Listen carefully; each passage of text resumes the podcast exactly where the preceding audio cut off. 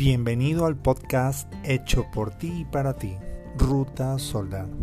Semanalmente tendrás temas relevantes a mejorar salud física, mental y emocional.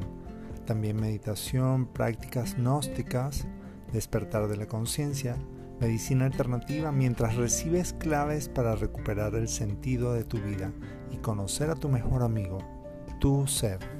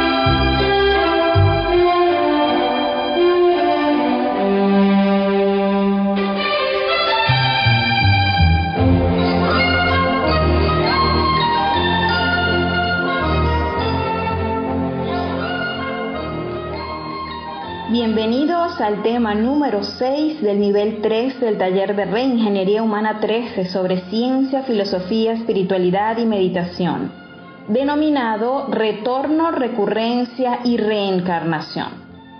Continuando con el proceso del alma y el ego, luego que se ha desencarnado y sometida a juicio de la justicia divina, veamos ahora uno de los destinos que le aguarda y es retornar nuevamente a un nuevo cuerpo, ya sea como hombre o mujer.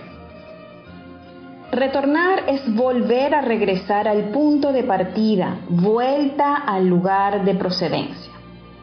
Como lo vimos en el tema pasado, por ley de causa y efecto, retornamos a un nuevo organismo que tendrá unas condiciones específicas, saludables o enfermizas. Tendremos unos padres y familia y viviremos en un país y ciudad con situaciones económicas acordes a la justa medida de las acciones que tuvimos en la pasada existencia. Este sería el karma individual, puesto que también existe el karma de una familia, de una sociedad, o el karma que va a afectar a todo un país o a toda la humanidad, como por ejemplo una guerra mundial o cataclismos o pandemias como la que estamos viviendo en estos momentos. La ley del retorno se da constantemente en nuestro alrededor el electrón dentro del átomo gira en órbita alrededor del núcleo. Los átomos se mueven dentro de las moléculas, retornando a su punto de partida. La Tierra retorna a su posición alrededor del Sol cada 365 días y celebramos el Año Nuevo. Retornan todos los astros a su punto de partida original. El sistema solar gira alrededor de la galaxia. Todo retorna, todo vuelve, todo se repite. ¿Por qué seríamos nosotros la excepción? Así que retornamos, volvemos a este mundo a su debido tiempo y hora, vida tras vida. Esta es la ley del retorno de todas las cosas. Se nos ha dicho que en el instante preciso de la muerte, en el momento en que el difunto exhala su postrero aliento, proyecta un diseño electropsíquico de su personalidad. Tal diseño continúa en las regiones suprasensibles de la naturaleza y más tarde viene a saturar el huevo fecundado. Así es como al retornar, al regresar, al reincorporarse en un nuevo cuerpo físico, venimos a poseer características personales muy similares a las de la vida anterior. Eso que continúa después de la muerte no es pues algo muy hermoso. Aquello que no es destruido con el cuerpo físico no es más que un montón de diablos, de agregados psíquicos, de defectos. Aquello que no muere es el ego, lo único decente que existe en el fondo de todas esas entidades cavernarias que constituyen el ego es la esencia, la psiquis, eso que tenemos de alma. ¿Por qué no muere el ego? Porque dentro de él está atrapada la conciencia y la conciencia, como la hemos explicado, es eterna, inmortal. Y como la conciencia está atrapada dentro del ego, entonces el ego no va a la tumba, no muere por sí mismo. Lo único que continúa son los valores o egos. Al regresar a un nuevo vehículo físico, entra en acción la ley del karma pues no existe efecto sin causa ni causa sin efecto. Los ángeles de la vida se encargan de conectar el cordón de plata del alma retornante con el zoospermo fecundante. La esencia viene a quedar conectada con la célula germinal por medio del cordón de plata incuestionablemente. Muchos millones de zoospermos se escapan en el instante de la cópula, mas solo uno de ellos goza del poder suficiente como para penetrar en el óvulo a fin de realizar la concepción. Esta fuerza de tipo muy especial no es un producto del azar. Lo que sucede es que está impulsado desde adentro en su energetismo íntimo por el ángel de la vida, que en tales instantes realiza la conexión de la esencia que retorna. La esencia viene a quedar pues conectada con la célula germinal por medio del cordón de plata.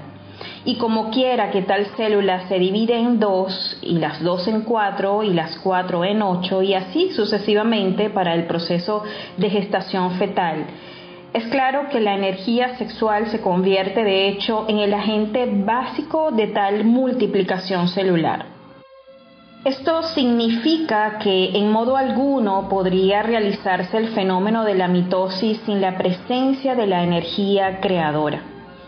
El desencarnado, aquel que se prepara para tomar un nuevo cuerpo físico, no penetra en el feto, solo viene a reincorporarse en el instante en que la criatura nace, en el momento preciso en que realiza su primera inhalación. Muy interesante resulta que con la postrera exhalación del moribundo viene la desencarnación y que con la primera inhalación reingresamos a un nuevo organismo. Así es como la ley del retorno nos trae de vuelta a este mundo, al punto de partida de la vida en este mundo. Entonces somos nosotros los que elegimos dónde y cuándo nacer es completamente absurdo afirmar que uno escoge en forma voluntaria el lugar en donde debe renacer. La realidad es muy diferente. Son precisamente los señores de la ley, los agentes del karma, quienes seleccionan para nosotros el sitio exacto, hogar, familia, nación, etc., donde debemos reincorporarnos, retornar. Si el ego pudiera escoger el sitio, lugar, familia, etcétera, para su nueva reincorporación, entonces los ambiciosos, orgullosos, avaros, codiciosos buscarían los palacios, las casas de los millonarios, las ricas mansiones, los lechos de rosas y de plumas, y el mundo sería todo riqueza y suntuosidad. No habría pobres, no existiría el dolor ni la amargura, nadie pagaría karma, todos podríamos cometer los peores delitos sin que la justicia celestial nos alcanzara. La cruda realidad de los hechos es que el ego no tiene derecho a escoger el lugar o la familia donde debe nacer. Cada uno de nosotros tiene que pagar lo que debe. Escrito está que el que siembra rayos cosechará tempestades. Ley es ley y la ley se cumple. En Mateo 7.2 de la Biblia hebrea dice, no juzguéis a los demás, si no queréis ser juzgados porque con el mismo juicio que juzgaréis habéis de ser juzgados, y con la misma medida que midiereis seréis medidos vosotros. Es pues muy lamentable que tantos escritores famosos de la espiritualidad contemporánea afirmen en forma enfática que cada cual tiene derecho a escoger el sitio donde debe renacer. Están equivocados. ¿Quién elegiría una casa pobre y sufrimiento? Lo que hay más allá del sepulcro es algo que solamente pueden conocer los hombres despiertos, aquellos que ya disolvieron el ego, la gente verdaderamente autoconsciente. En el mundo existen muchas teorías, ya de tipo espiritual o ya de tipo materializado, y la razón de los humanoides intelectuales da para todo. Lo mismo puede crear teorías espiritualizadas que materializadas. Ostensiblemente los procesos de cerebración lógica no son por sí mismos convincentes por el hecho concreto de que con ellos se puede elaborar cualquier tesis espiritualizada demostrando ambas el mismo vigor lógico, ciertamente plausible para todo razonador humanoide. No es posible, pues, que la razón conozca verdaderamente nada de lo que está más allá de eso que continúa después de la muerte. Ya don Emmanuel Kant, el gran filósofo alemán, demostró con su gran obra titulada La crítica de la razón pura que la razón por sí misma no puede conocer nada sobre la verdad, sobre lo real, sobre Dios. Obviamente tenemos que descartar a la razón como elemento de cognición idónea para el descubrimiento de lo real. Archivados los procesos razonativos en esta cuestión de metafísica práctica, sentaremos desde ahora mismo una base sólida para la verificación de eso que está más allá del tiempo, de aquello que continúa y que no puede ser destruido con la muerte del cuerpo físico. En los antiguos tiempos, antes de la sumersión del continente atlante, la gente tenía desarrollada esa facultad del ser, conocida con el nombre de percepción instintiva de las verdades cósmicas. Después de la sumersión de ese antiguo continente, esa preciosa facultad entró en el ciclo involutivo descendente y se perdió totalmente. Es posible regenerar esa facultad mediante la disolución del ego. Logrado tal propósito, podremos verificar por sí mismos, en forma autoconsciente, la ley del eterno retorno de todas las cosas la citada facultad del ser nos permite experimentar lo real, eso que continúa, lo que está más allá de la muerte del cuerpo físico. ¿Qué sucede con la gente entre la muerte y el retorno a una nueva vida? Hablando sinceramente y con el corazón en la mano, puedo decirles lo siguiente. Los difuntos viven normalmente en el limbo, en la antesala del infierno, en la región de los muertos, astral inferior, región plenamente representada en todas esas grutas y cavernas subterráneas del mundo que unidas o entrelazadas íntimamente forman un todo en su conjunto. Es lamentable el estado en que se encuentran los difuntos, parecen sonámbulos, tienen la conciencia completamente dormida, ambulan por todas partes y creen firmemente que están vivos, ignoran su muerte. Después de la desencarnación, los borrachos continúan en las cantinas, las prostitutas en los prostíbulos, etc. Sería imposible que gente así, sonámbulos de esta clase, inconscientes, pudieran darse el lujo de escoger el sitio donde deben renacer. Lo más natural es que estos nazcan sin saber a qué hora ni cómo y mueran completamente inconscientes. Las sombras de los fallecidos son muchas. Cada desencarnado es un montón de sombras inconscientes, un montón de larvas que viven en el pasado, que no se dan cuenta del presente, que están embotelladas entre todos sus dogmas, en las cosas rancias del ayer, en las ocurrencias de los tiempos idos, en los afectos, en los sentimientos de familia, en los intereses egoístas, en las pasiones animales, en vicios, etc. Pero si es verdad que el ego retorna a este mundo, y si el ego no es más que errores o demonios dentro de nosotros, entonces los niños que nacen deberían estar llenos de maldad, ¿no es así? El ser humano tiene un 3% de esencia libre y un 97% de esencia está embotellada entre los yoes. En los recién nacidos solo se reincorpora la fracción de esencia libre y esta se expresa durante los primeros tres o cuatro años de vida. Al renacer, la esencia se expresa durante los primeros tres o cuatro años de la infancia, y entonces la criatura es hermosa, sublime, inocente, feliz, sensitiva, pura y clarividente. Los diversos yoes que retornan dan vueltas alrededor del recién nacido, van y vienen libremente por doquiera. Quisieran meterse dentro de la máquina orgánica, mas eso no es posible en tanto no se haya creado una nueva personalidad. Conviene saber que la personalidad es energética y que se forma con la experiencia a través del tiempo. Escrito está que la personalidad ha de crearse durante los primeros siete años de la infancia y que posteriormente se robustece y fortifica con todas las experiencias de la vida práctica. Los yoes empiezan a intervenir dentro de la máquina orgánica poco a poco a medida que la nueva personalidad se va creando. Desafortunadamente, el ego comienza a expresarse poco a poco al acercarnos a la edad de siete años y viene del todo a manifestarse cuando la nueva personalidad ha sido creada. Así es como el niño comienza a actuar de forma alocada, errática, y empieza a mostrar las señales del ego que inevitablemente retorna al niño de manera gradual.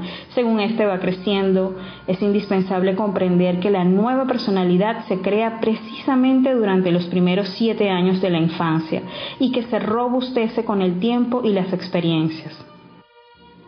Ahora imagínense cuán felices seríamos todos si no tuviésemos ego, si solo se expresara en nosotros la esencia. Indiscutiblemente entonces no habría dolor en la tierra, seríamos un paraíso, un Edén, algo inefable, sublime. El retorno del ego a este mundo es verdaderamente asqueante, horripilante, abominable. El ego en sí mismo irradia ondas vibratorias, siniestras, tenebrosas. En ausencia de los egos, uno puede sentir la más bella fragancia que emana de los bebés recién nacidos, sellos con toda fragancia. Toda persona, en tanto no haya disuelto el ego, es más o menos negra, aunque presuma de santidad y de virtud, la realidad es que todos sus egos están escondidos en el subconsciente y es por eso que la gente no lo puede ver, pero los egos se manifiestan en cuanto tiene una oportunidad o algo los provoca. Viendo la vida como una escuela, el retorno a este mundo físico es similar al estudiante que lo envían a la universidad y cuando termina un semestre o año al final pasa por exámenes y si hay materias que no las aprobó, pues tiene que volver a repetir esas asignaturas pendientes. Y si generalmente, si no le pone más interés en tener una mejor dedicación, va a tener la tendencia en caer en los mismos errores, es decir, en recurrir, en repetir las mismas fallas. Todo retorna, entonces, eso significa que todo lo que ha sucedido antes volverá a suceder de nuevo y entonces todo continuará sucediendo por siempre. Sí, el tiempo se repite. Una clase de repetición es la que ya hemos descrito. Pero si debemos creer a los pitagóricos, existe otra clase de repetición eso quiere decir que yo les hablaré y me sentaré exactamente así y todo será igual que ahora. Y el tiempo, como es de suponer, será el mismo, porque si los movimientos de los cuerpos celestes y muchas otras cosas son los mismos, lo que ocurrió antes y lo que ocurrirá después es también lo mismo. Esto se aplica también a la repetición, que es siempre la misma, todo lo mismo nosotros llamamos a esto la ley de recurrencia. Todo sucede como sucedió antes. ¿Qué significa esto para nosotros? La vida es una película concluida, la proyección, enrollamos la cinta en su carrete y nos la llevamos para la eternidad. El reingreso existe, el retorno existe. Al volver a este mundo proyectamos sobre el tapete de la existencia la misma película, la misma vida. Podemos sentar la tesis de existencias sucesivas, mas no de vidas sucesivas, porque la película es la misma. Por lo tanto, un hombre es lo que es su vida. Si un hombre no trabaja su propia vida, está perdiendo el tiempo miserablemente.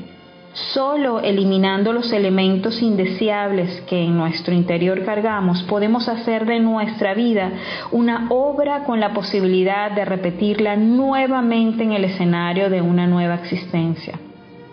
Dentro de la humana personalidad de cada uno de nosotros existe siempre estos valores, yo es que sirven de basamento a la ley de recurrencia. Todo vuelve a ocurrir tal como sucedió, más el resultado o consecuencia de nuestras acciones precedentes.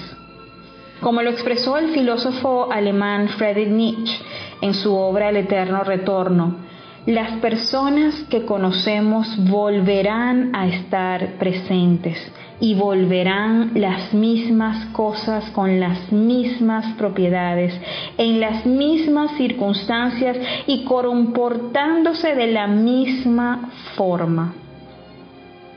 Como quiera que dentro de nosotros existen muchos yoes de vidas precedentes, podemos afirmar en forma enfática que cada uno de aquellos es una persona distinta Dentro de la personalidad de un ladrón existe una verdadera cueva de ladrones.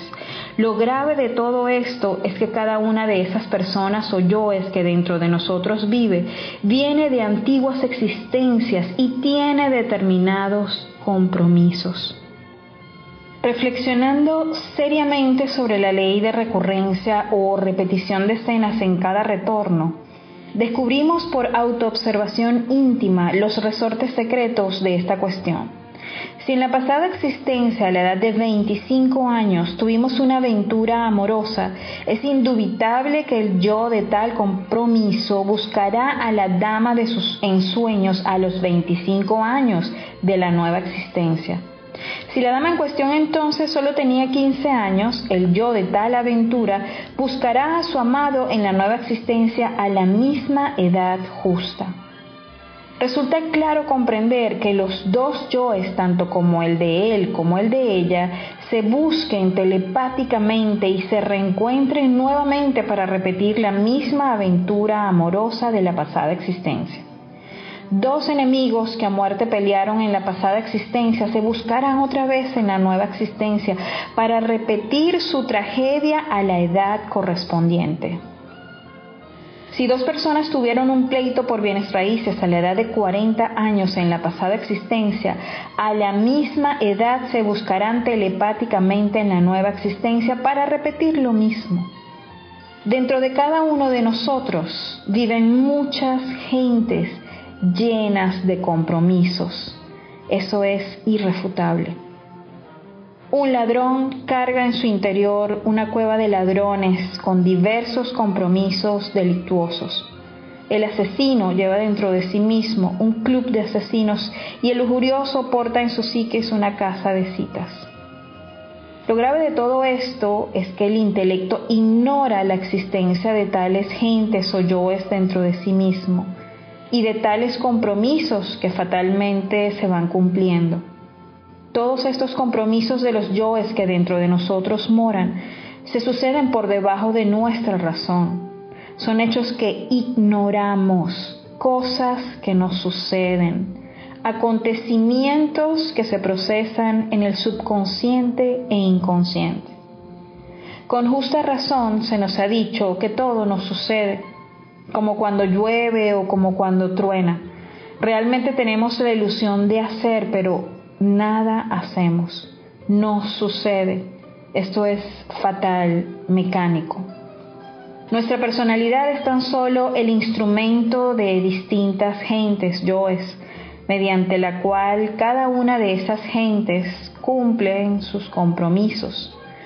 Por debajo de nuestra capacidad cognoscitiva suceden muchas cosas. Desgraciadamente ignoramos lo que por debajo de nuestra pobre razón sucede. No existe ningún mañana para la personalidad del muerto. Esta última se va disolviendo lentamente en el panteón o cementerio.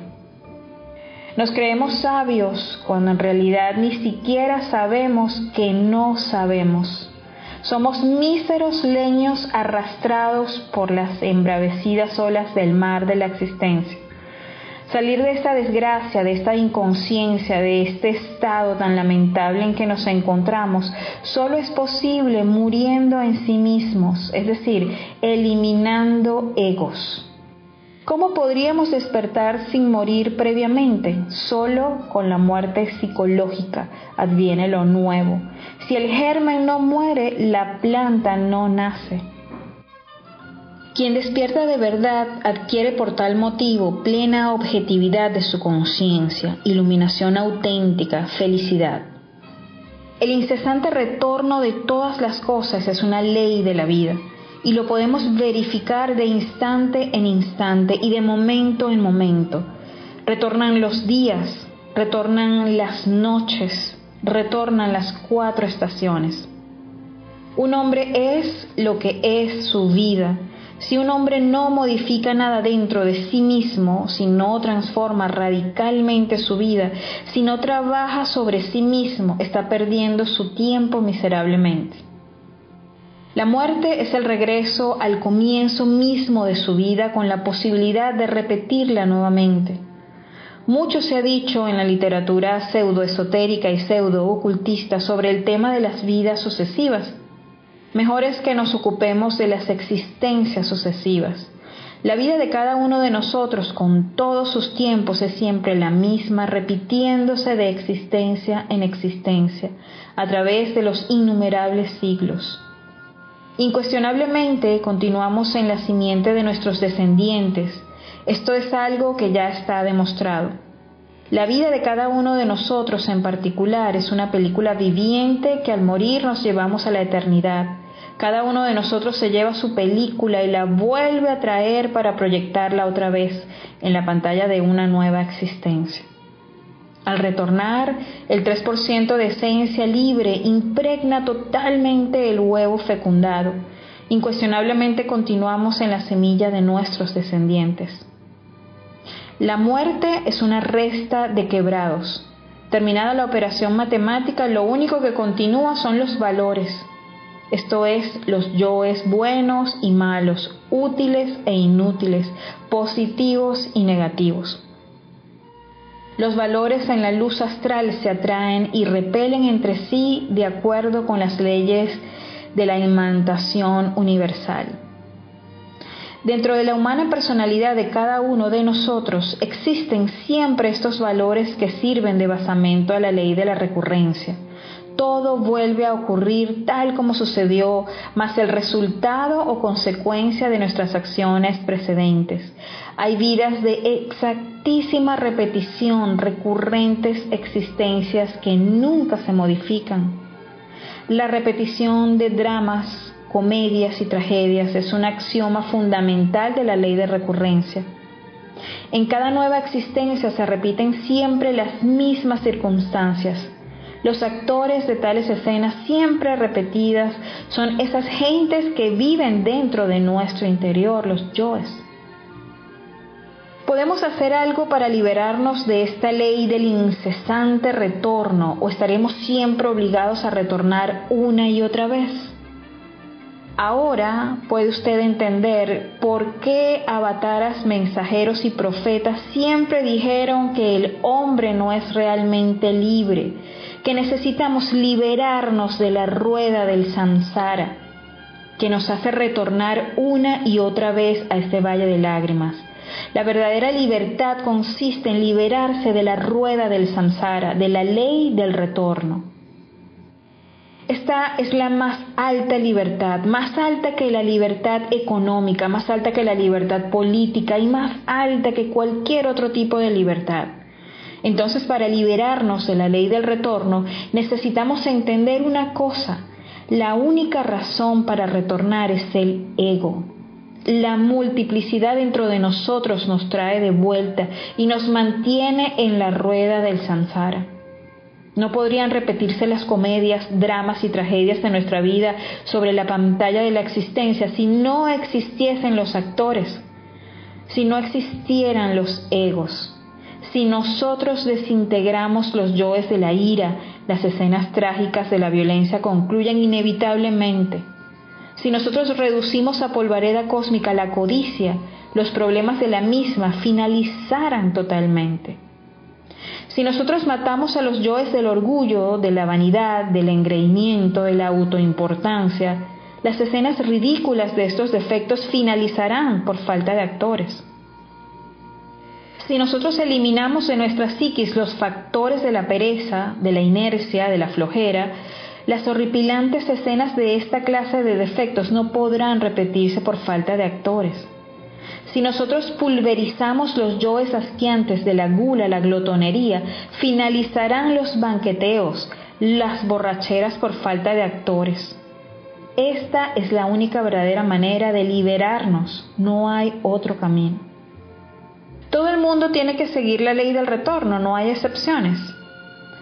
Si las hay, una vez que la persona ha eliminado totalmente los agregados psicológicos, los egos, entonces el alma se libera totalmente de la rueda del samsara. Entonces esta alma va a Brahma, el punto de partida original, como explicó el señor Krishna en el Bhagavad Gita.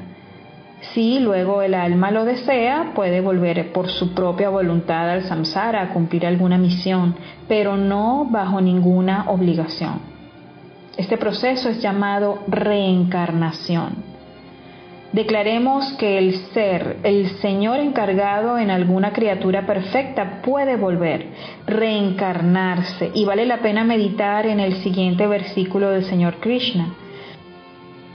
Oh Bharata, toda vez que declina la religión y prevalece la irreligión, me encarno de nuevo, es decir, me reencarno para proteger a los buenos, destruir a los malos y a establecer la religión.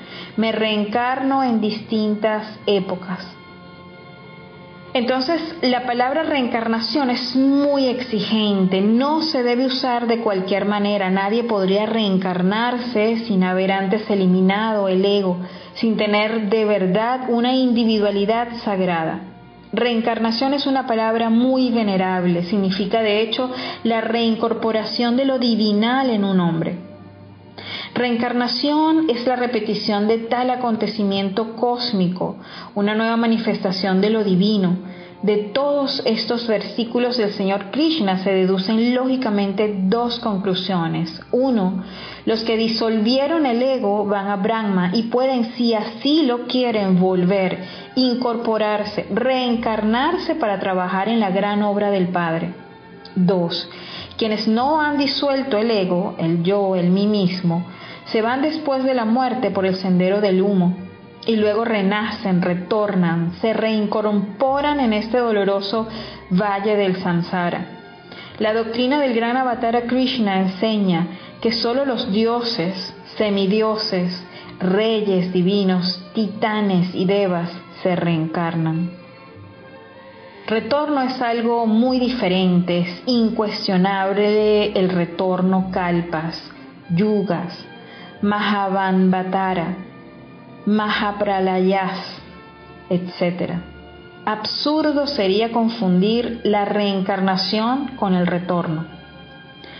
Si desintegramos esos actores, esos yoes que originan las siempre repetidas escenas de nuestra vida, entonces la repetición de tales circunstancias sería algo más que imposible.